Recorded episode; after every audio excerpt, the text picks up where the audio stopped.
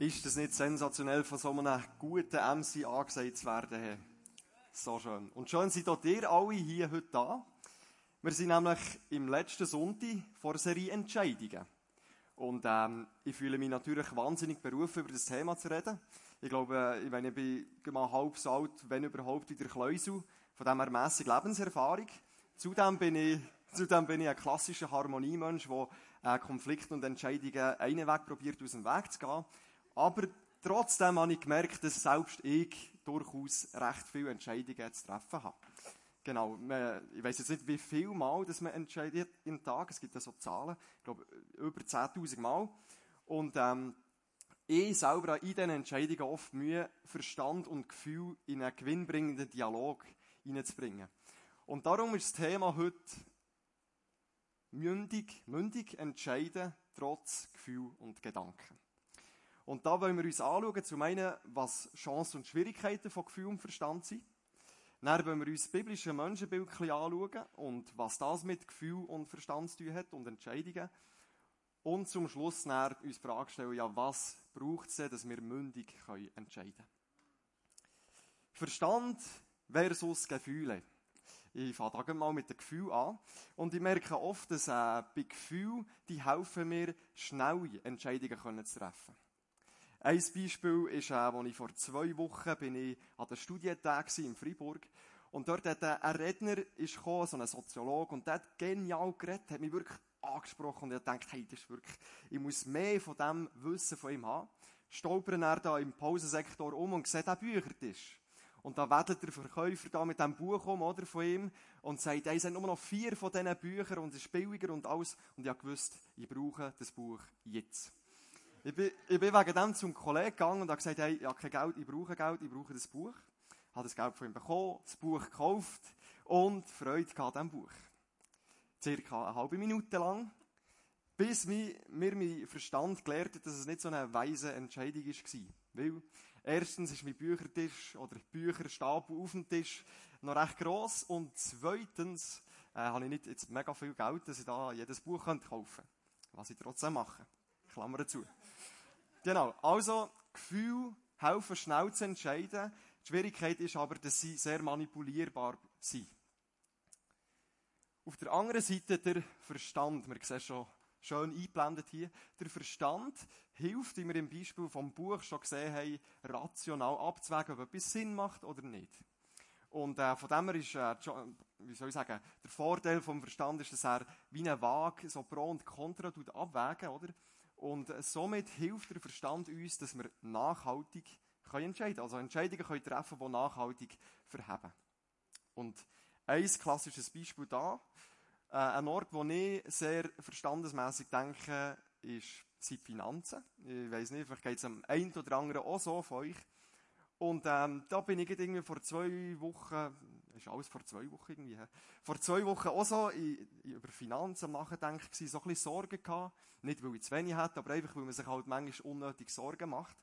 Und ähm, dann bin ich am Morgen ins Büro gekommen und da ein Gouvert vorgefunden, mit meinem Namen drauf. Dann habe ich das Gouvert aufgemacht, wie man das so macht mit einem Gouvert, und habe dort Geld drin gefunden. Und für mich natürlich, boah, krass, ey, ich habe das nicht verdient, einfach so anonyme Spende und habe eins gemerkt, der Verstand rechnet nicht mit Gottes Möglichkeiten. Gottes Möglichkeiten sind oft grösser, als unser Verstand uns das möchte sagen. Und äh, das Lustige daran ist, dass ich dann am Abend heimbekomme und äh, einen Verkehrsbus im Briefkasten hatte. Somit zwei Flüge auf einen Schlag. Zum einen finanzielle Versorgung, zum anderen habe ich auch schon gewusst, was mit dem Geld machen. ist, ist natürlich nicht so viel gewesen, also ist jetzt ein bisschen übertrieben. Genau. Also Gefühl und Verstand mal so gegenübergesetzt. Jetzt wollen wir aber mal schauen, ja, das biblische Menschenbild, wenn man jetzt die Bibel liest, wo werden denn da Entscheidungen getroffen? Und ähm, wenn wir, am besten gehen wir da ganz vorne schauen, würde ich jetzt mal sagen. Und zwar gehen wir bei der Erschaffung vom Menschen schauen. Ja, wie ist denn der Mensch erschaffen worden? Und da lesen wir im Genesis 2,7, da bildete Gott der Herr den Menschen aus Staub vom Erdboden und hauchte in seine Nase Atem des Lebens. So wurde der Mensch eine lebende Seele. Ist ziemlich spektakulär. Gott formt irgendwie aus dem Boden so eine Masse Mensch, haucht sie Atem ein und es entsteht eine lebende Seele. Und vielleicht geht es dir gleich wie mir und der, der, der Vers wirkt irgendwie ein bisschen komisch. Der Mensch als lebende Seele. Und ich habe ziemlich schnell gemerkt, das entspricht nicht meinem Bild, das ich von Seele habe. So in der deutschen Sprache, das, was wir von Seele verstehen, ist irgendwie so der innere Mensch, der nach dem Tod weiterlebt und so. Aber nach biblischem Verständnis habe ich gemerkt, dass es eigentlich nicht viel mit dem Verständnis zu tun hat. Und äh, ich finde es dann auch interessant, wenn man da dahinter geht, schauen, ja, welches Wort liegt in dieser Übersetzung zugrunde. Und in diesem Fall ist es das hebräische Wort Nefesh. Nefesh, sehr gut. Ich weiß nicht, wie es euch geht, ich kann nicht Hebräisch, aber äh, ich habe so Bücher, gescheite Bücher nachlesen. Und ähm, das Wort Nefesh, das hat ganz viele unterschiedliche Bedeutungen. Es kommt über 700 Mal vor im Alten Testament. Und jetzt kommt die hauptsächliche Bedeutung ist das Wort Kehle oder Schlund. Also Kehle ist das da hier, oder? Kehle ist die Bedeutung, die hinter dem Wort Neffe steckt. Jetzt hat das, äh, nicht so, zeigt uns das noch nicht so wahnsinnig viel über einen Mensch auf. Aber wenn wir dann das Bild hinter dem Wort sehen, und zwar ist es folgendes Bild, dann macht es dann ein bisschen mehr Sinn. Bild mit Ton. Ihr seht hier, ihr seht hier einen Vogel, einen kleinen Vogel, wo, wo sein Schnäbel ganz weit aufgerissen hat. Und äh, die Vogelkundig unter euch hat vielleicht gemerkt, dass es hier vorhin nicht äh, Singvögelküken waren, sondern Hühnerküken. Wer hat es gemerkt? Hang auf. Niemand gut. Ah, mal, Nicola ist rum. Sehr gut. Genau. genau, es waren also Hühnerküken. So viel zu dem. genau, aber das Bild, was, was sagt uns jetzt das Bild über, die, über das menschliche Wesen? Man sieht eben, die, man sieht den, den Vogel, wo, wo seinen Schnabelsperrangel weit offen hat, und das steht für die Abhängigkeit von diesem Vogel. Ich meine, der Vogel kann nicht aus sich aus Essen holen, der kann nicht selber essen. Die Mutter tut ihm das Essen holen, tut es ihm vorkäuen und er geht äh, ins Maul rein. Also der Vogel macht nichts. Gar nichts. Und das ist vollkommen abhängig vom, vom Muttervogel. Und das Bild steckt hinter dem Wort Seele oder hinter dem, wo wir sind. Und zwar die komplette Bedürftigkeit von uns. Der Mensch ist geschaffen als ein bedürftiges Wesen. Und ähm, bedürftig nach was? Gott hat uns geschaffen, darum sind wir bedürftig nach Gott. Und das ist gut so. Und es ist so lange gut, wie wir mit Gott in diesem Draht stehen. Dann gehen wir die Bedürftigkeit bei ihm decken ist, sind wir aber nicht mit Gott äh, in Verbindung, wird es problematisch, was wir im Alten Testament zuhauf sehen. Jetzt, äh, ich weiß nicht, was dir jetzt durch den Kopf geht, es hat noch nicht viel mit Entscheidungen zu tun. Wenn man aber nach ein bisschen weitergeht, geht, studieren und forschen, dann merkt man, dass das hebräische Denken, also im Alten Testament, dass das ein Zentrum der menschlichen Existenz definiert. Und das Zentrum ist ein Organ, das wir alle kennen. Wer weiß, welches Organ? Das Herz. Das Herz ist nach hebräischem Denken das Zentrum vom Menschen. Und äh, wenn wir über das Herz nachdenken, dann kommt uns zuerst mal das Organ in Sinn, das uns mit Blut versorgt, und zum zweiten Gefühl. Weil man sagt ja, okay, wenn ich jemanden liebe, dann habe ich mein Herz verschenkt. Oder wenn Beziehung kaputt, Oder wenn Beziehung kaputt ist gegangen, dann ist das Herz gebrochen. Also wir verbinden das Wort Herz mit Gefühl. Wenn man jetzt aber in der Bibel geht, schauen, in welchem Kontext das Herz in der Bibel vorkommt, dann merkt man Folgendes. Dass das Herz nämlich weiss. Mit dem Herz versteht man und begreift man Zusammenhang. Weisheit ist im Herz. Man unterscheidet zwischen gut und bös im Herz. Emotionen sind im Herz und das Herz ist auch die Heimat der Wünsche. Zum Beispiel der König David hat sich gewünscht, ein Tempel für Gott aufzubauen. Das war im Herz. Wir sehen also, das Herz nicht wie in unserem Verständnis nur Gefühl bedeutet, sondern im, im hebräischen Denken ist es viel ganzheitlicher. Das heißt, Gefühl, Gedanken, Verstand, alles ist in diesem Herz drin. Und wir sehen hier, dass Gefühl und Verstand, die ich vorhin so einander gegenübergestellt habe, ist im biblischen Denken weniger ähm, gegensätzlich, sondern mehr Teil vom Herz. Also Teil von etwas Grossem Ganzen. Und in diesem Herz finden unsere Entscheidungen statt. Darum kann man sagen, das Herz ist das Willenszentrum vom Mensch oder das Ausrichtungsorgan. Das heißt, so wie mein Herz gesinnt ist, so richte ich mich aus und auf das schaue ich. Habe ich ein gutes Herz, dann entscheide ich mich gut. Habe ich ein Herz, das verstockt ist, wie wir das so oft lesen, dann werde ich schlechte Entscheidungen treffen. Jetzt noch ein letzter Gedanke, dann haben wir es da mit äh, theoretischen Spekulationen und so. Letzter Gedanke, im griechischen Denken kommt noch hinzu, die sehen das Zentrum der menschlichen Existenz im Denken bzw. im Verstand. Auch dort ist es aber eher etwas ganzheitliches. Wegen dem würde ich dem mal Denksinn sagen, wie es eine deutsche Übersetzung gut macht. Denksinn, mit dem meinen sie eigentlich recht ähnlich wie, wie das Herz im Hebräischen. Vielleicht noch mehr so die Art, wie man denkt und weniger der Wille. So, haben wir das mal zusammen. Aus diesen Gedanken merkt man aber, wie ich vorhin schon erwähnt habe, dass Verstand und Gefühl in das Herz hineinspielen oder in den Denksinn hineinspielen und dort nach der Entscheidung stattfindet. Gerade vor, ja, letzte Woche habe ich eine spannende Geschichte gelesen, die so das ein bisschen bestätigt. Und zwar ist das eine Geschichte vom Eliot. Der hat 1982 gelebt, ist ein Portugies so ein Standardbüzer, stelle ich mir den so vor, der normal intelligent war. Und er hatte einen Hirntumor vor dem Hirn. Er hat musste rausoperieren und es hat alles tiptop geklappt. Sie haben einen IQ-Test gemacht nach dieser Operation und haben gemerkt, genau der gleiche IQ. Recht schnell haben sie aber herausgefunden, dass dieser Mann komplett alltagsuntauglich ist worden. Er hat sich nicht mehr entscheiden Er ist stundenlang im Auto gehockt und hat nicht gewusst, welchen Radiosender das er einstellen soll. Und sie haben herausgefunden, dass das Problem war, der Mensch ist komplett gefühlskalt geworden. Weil ein Teil in seinem Hirn verletzt ist worden, wo Gefühle stattfinden. Und er hat sich, weil er kein Gefühl mehr hatte, hat er sich nicht mehr entscheiden Und das passt für mich sehr gut mit dem biblischen Verständnis äh, überein. Jetzt haben wir mal lokalisiert, wo die Entscheidungen genau stattfinden. Und jetzt stellt sich natürlich die Frage, ja, wie entscheidet man denn jetzt mündig? Wie kann man gute und weise Entscheidungen treffen? In der Vorbereitung sind mir da zuerst mal zwei Negativbeispiele aufgefallen. Und zwar sind das zwei Gemeinden, die uns im Neuen Testament begegnen. Auf der einen Seite die Gemeinde von Korinth und auf der anderen Seite die Gemeinde von Galatien. Die Gemeinde von Korinth war eine Gemeinde, wo die Post wirklich abgegangen ist, kann man so sagen. Der Heilige Geist hat gewirkt, Zeichen und Wunder sind passiert, Prophetie, Zungenrede, alles, was man sich irgendwie vorstellen kann, ist dort passiert. Also wirklich, Gott hat gewirkt.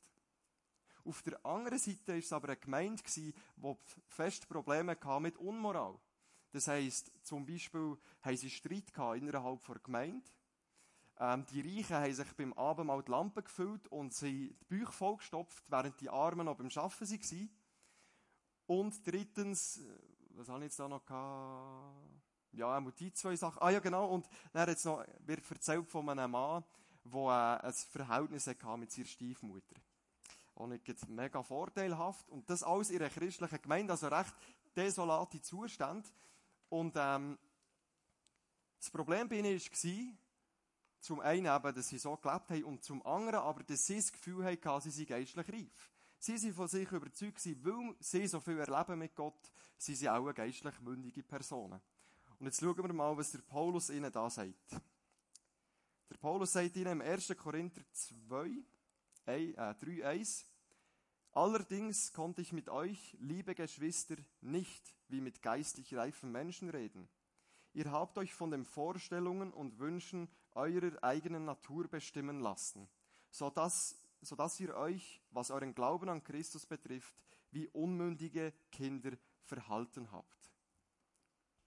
Sie haben sich von ihren eigenen Wünschen und Vorstellungen leiten Also, wenn wir jetzt ein Bild wieder in Erinnerung rufen von dem Vögel, könnte man sagen, die Korinther haben ganz auf, auf das Vögel da sie vertraut, aus dieser Bedürftigkeit heraus gelebt. Und die Korinther haben vielleicht mehr so sich von den Gefühlen treiben und so ein bisschen die Einstellung gehabt, ja, wir sind ja sowieso gerettet, ist ja eh nur das Geistliche, das zählt, spielt gar keine Rolle mehr, wie ich lebe. Und von dem her hat, und aus dem Grund hat der Paulus ihnen gesagt, dass sie unmündig sind. Jetzt auf der anderen Seite haben wir Galater, und das ist in meinen Augen gerade das Gegenteil der Korinther. Weil die Galater haben gut angefangen, sagt auch der Paulus, haben Gnade von Jesus erkennt und ähm, haben in dem gelebt.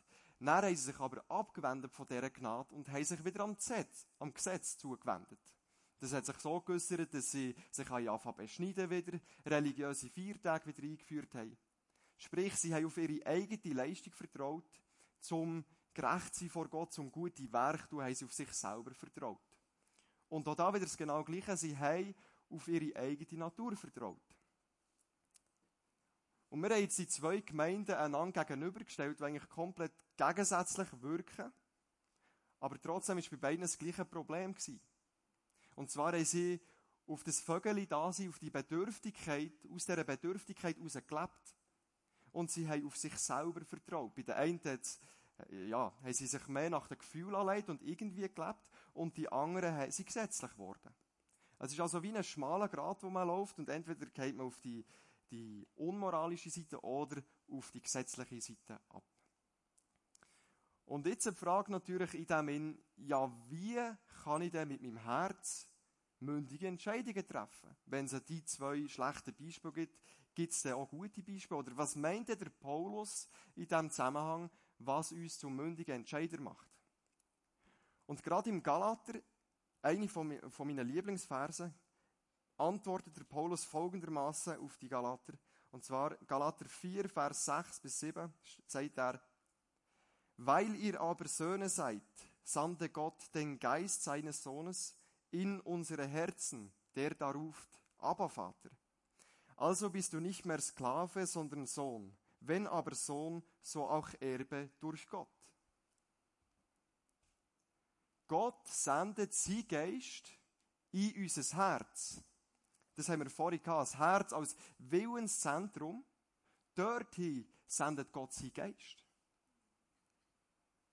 Und wenn wir im Alten Testament lesen, dann wird von den Propheten am Volk Israel oft vorgeworfen, dass sie ein versteinertes Herz haben. Und es wird prophezeit, dass eine Zeit wird kommen, wo sie ein fleischernes Herz bekommen. Und wer macht jetzt das Herz zu einem fleischigen Herz? Es ist niemand anders als der Heilige Geist. Der Heilige Geist ist Gott in uns.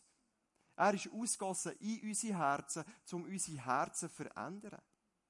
Und das nicht einfach so in einem Moment, sondern langfristig wird er unser Herz prägen, damit unser Denken, unser Verstand und unsere Gefühle prägt werden von ihm, vom Heiligen Geist. Und wenn wir jetzt wieder auf das Bild eingehen von diesem Vogel, dann ist es wie der Heilige Geist, ist die Muttervogel, könnte man sagen, und wir sind ja das kleine Vögel, und da der Heilige Geist in uns lebt, ist die Verbindung zwischen Muttervogel und Vögel wieder hergestellt. Das heißt, Gott ist wieder bei uns. Und wir haben wieder Verbindung mit ihm.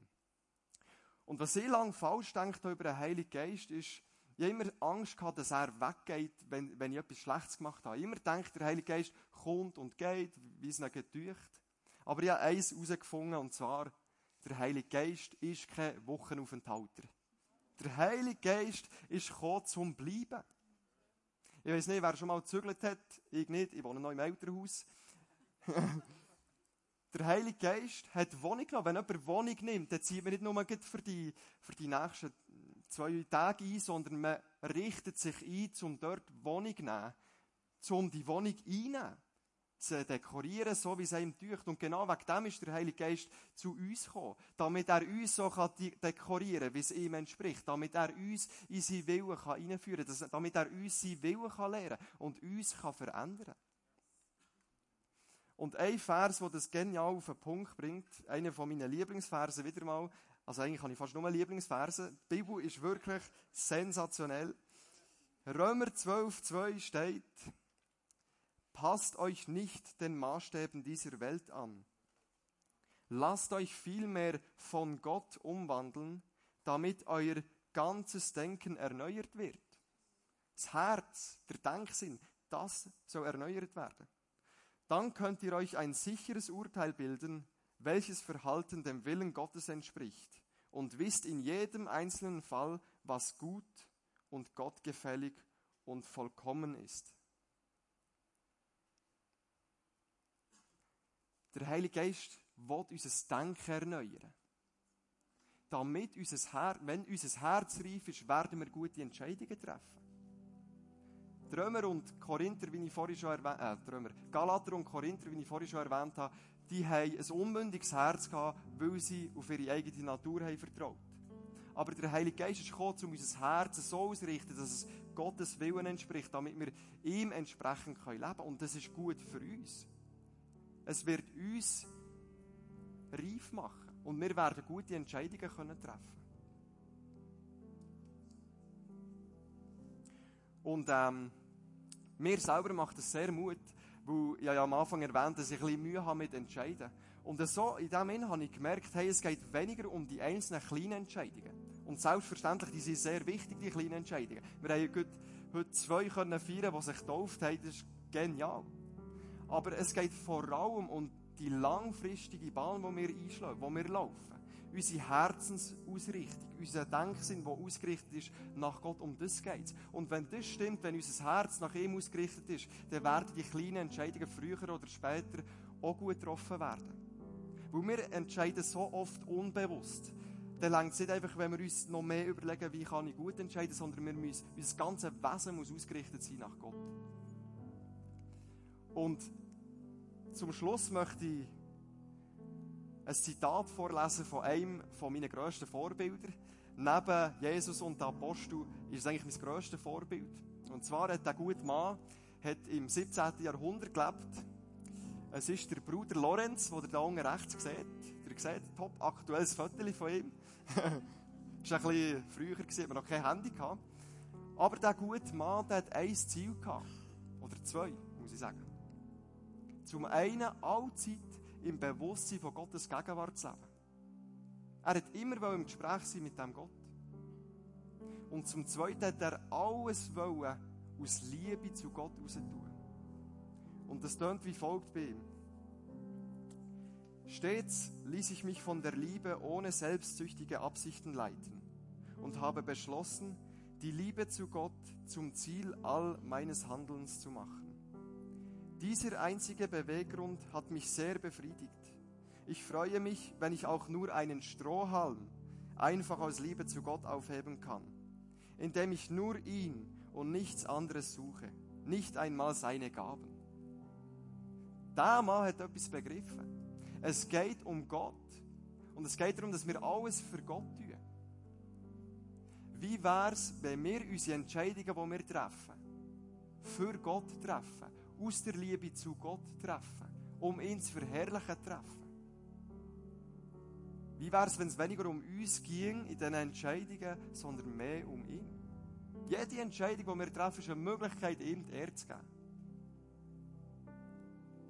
Also in all dem ist mir mega wichtig geworden, dass ich mich wirklich durch und durch prägen von dem Heiligen Geist.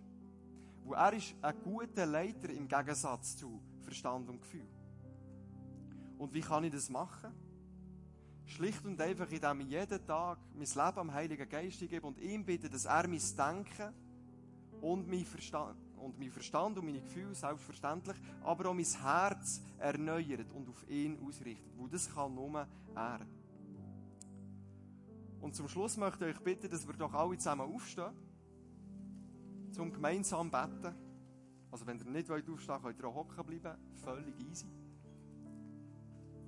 Und gerade auch bei der Worship-Zeit näher, lasst uns doch die Führung eines mehr am Heiligen Geist übergeben. Und dann einfach darum bitten, dass er unser Leben in seine Hände nimmt und er uns führt und leitet. Ja, Heiliger Geist, ich danke dir, dass du hier bist, mit deiner Gegenwart. Du bist ausgossen in unsere Herzen, um uns zu erneuern und uns immer wieder auf dich ausrichten. Ich danke dir, dass du unsere Gefühle und unseren Verstand prägst, damit wir weise können entscheiden damit wir mündige Entscheidungen können treffen können. Und ich danke dir, dass du unser Leben ganz in deine Hände, in und uns jetzt auch in dieser Anbetungszeit begegnest. Im Namen von Jesus Christus. Amen.